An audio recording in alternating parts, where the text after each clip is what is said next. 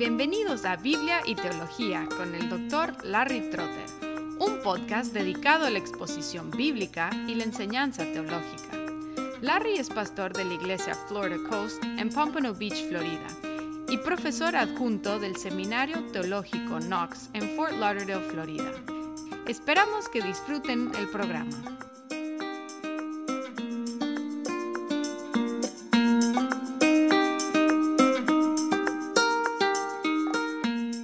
Hola y bienvenidos de regreso a Biblia y Teología. Estamos en una serie que se llama ¿Cómo nos llegó la Biblia? Ya hemos considerado el texto y la transmisión del texto del Antiguo Testamento y hemos hablado del canon, o sea, la recolección de los libros del Antiguo Testamento en un solo libro que llamamos el Antiguo Testamento. Ahora vamos a hablar del Nuevo Testamento siguiendo el mismo proceso hablando primero del texto y la transmisión del texto del Nuevo Testamento, y luego, más adelante, hablar de la canonización de estos libros del Nuevo Testamento. Hemos mencionado la frase crítica textual, y la crítica textual es la ciencia que busca determinar cuál variante sea el más original un variante es una lectura encontrada en un manuscrito que varía de la lectura de otro manuscrito. Y esto a lo mejor nos puede inquietar, pensando que entre los manuscritos hay diferencias, pero tenemos que poner esto en perspectiva. Fenton Hort fue un pionero en la ciencia de la crítica textual y él, conociendo muy bien los documentos disponibles en su era, estimó que siete octavos del Nuevo Testamento no requiere crítica textual. Es decir, que solamente estamos enfocándonos en un octavo del Nuevo Testamento que tiene variantes.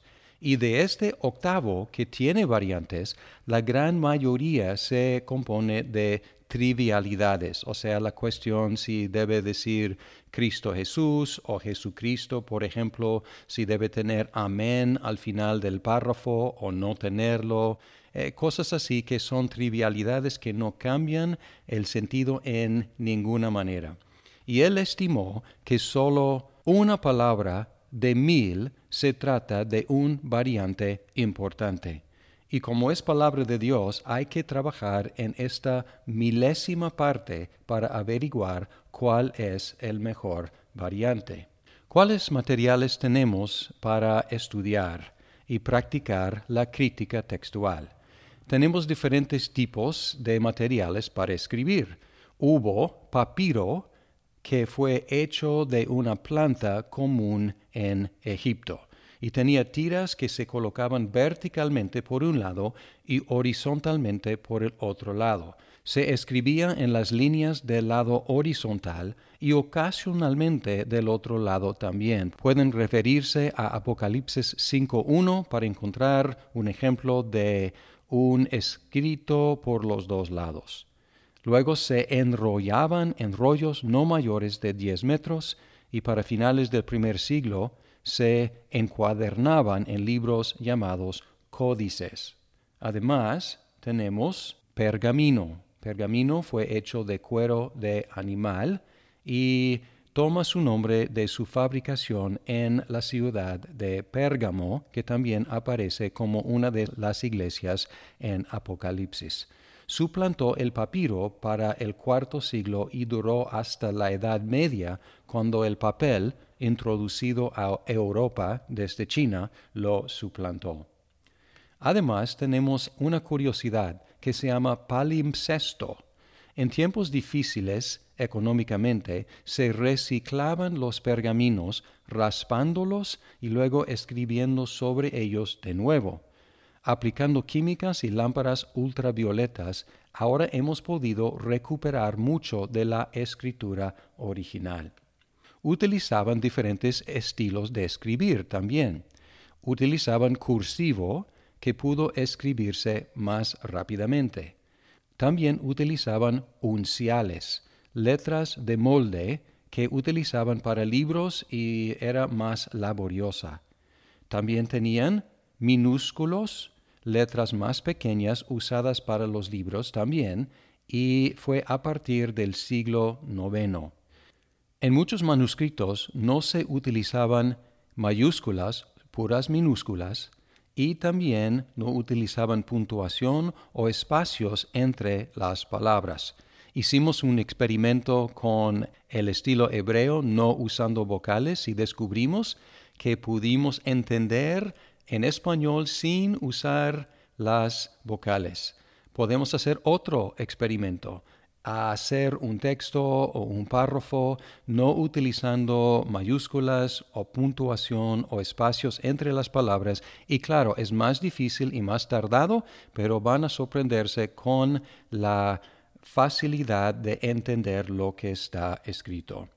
Después de la legalización de la fe cristiana en el siglo IV, se producían copias del Nuevo Testamento en lo que se llamaba la scriptoria, donde un lector leía el texto a un grupo de escribas y luego un corrector revisaba los libros para corregir cualquier error. Más tarde los monjes copiaban libros en los monasterios, trabajando solos en sus celdas. Tenemos algunos tipos de documentos que están disponibles para nuestro estudio. Hay manuscritos griegos que registran parte o todo el Nuevo Testamento. Y estos son muy importantes porque el Nuevo Testamento fue escrito en griego. Luego tenemos versiones del texto en otros idiomas, y estas son las traducciones. Luego tenemos citas de porciones del Nuevo Testamento hechas por escritores o predicadores antiguos.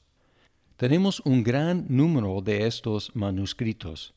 Tenemos por lo menos 127 papiros, más de 300 unciales, más de 2.890 minúsculos y más de 2.370 leccionarios que tienen porciones del Nuevo Testamento. Es decir, en total hay aproximadamente 6.700 manuscritos griegos y aproximadamente 19.000 copias de versiones antiguas.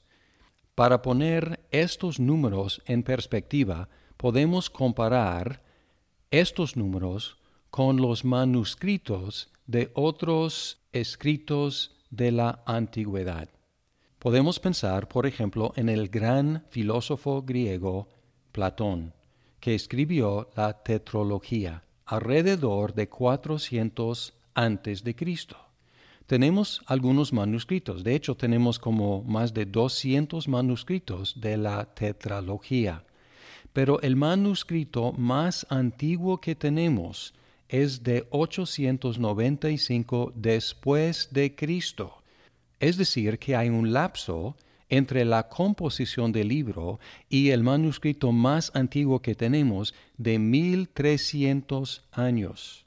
Podemos pensar en César que escribió eh, un libro acerca de la guerra. Y él escribió este libro entre como 100 y 44 antes de Cristo. Tenemos 251 manuscritos de ese libro, pero otra vez, el más antiguo es del noveno siglo después de Cristo, es decir, que hay un lapso de como 950 años entre la composición del libro y el manuscrito más antiguo que tenemos. En el caso de Homero, la Ilíada, tenemos más manuscritos. Tenemos 1757 manuscritos y fue compuesto el libro en como 800 antes de Cristo. El manuscrito más antiguo que tenemos es de alrededor de 400 antes de Cristo. Es decir, aunque el manuscrito es muy antiguo, todavía hay un lapso de 400 años entre la composición y el manuscrito más antiguo que tenemos. Ahora, hablando del Nuevo Testamento, fue compuesto entre como 50 y 90 o 100 años después de Cristo. Y el manuscrito más antiguo que tenemos es de más o menos 130 años después de Cristo. Es decir, que hay un lapso de solamente 40 años entre la composición del libro y el manuscrito más antiguo que tenemos. Y además tenemos como 6.700 manuscritos en griego.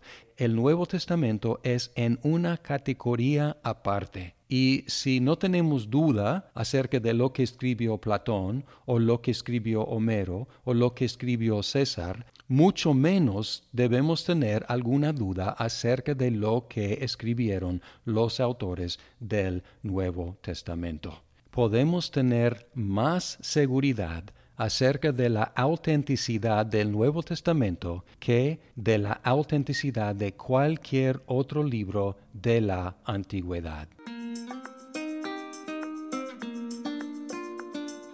Muchas gracias por escuchar este episodio de Biblia y Teología. Esperamos que el programa sea de provecho para su vida. Hasta pronto.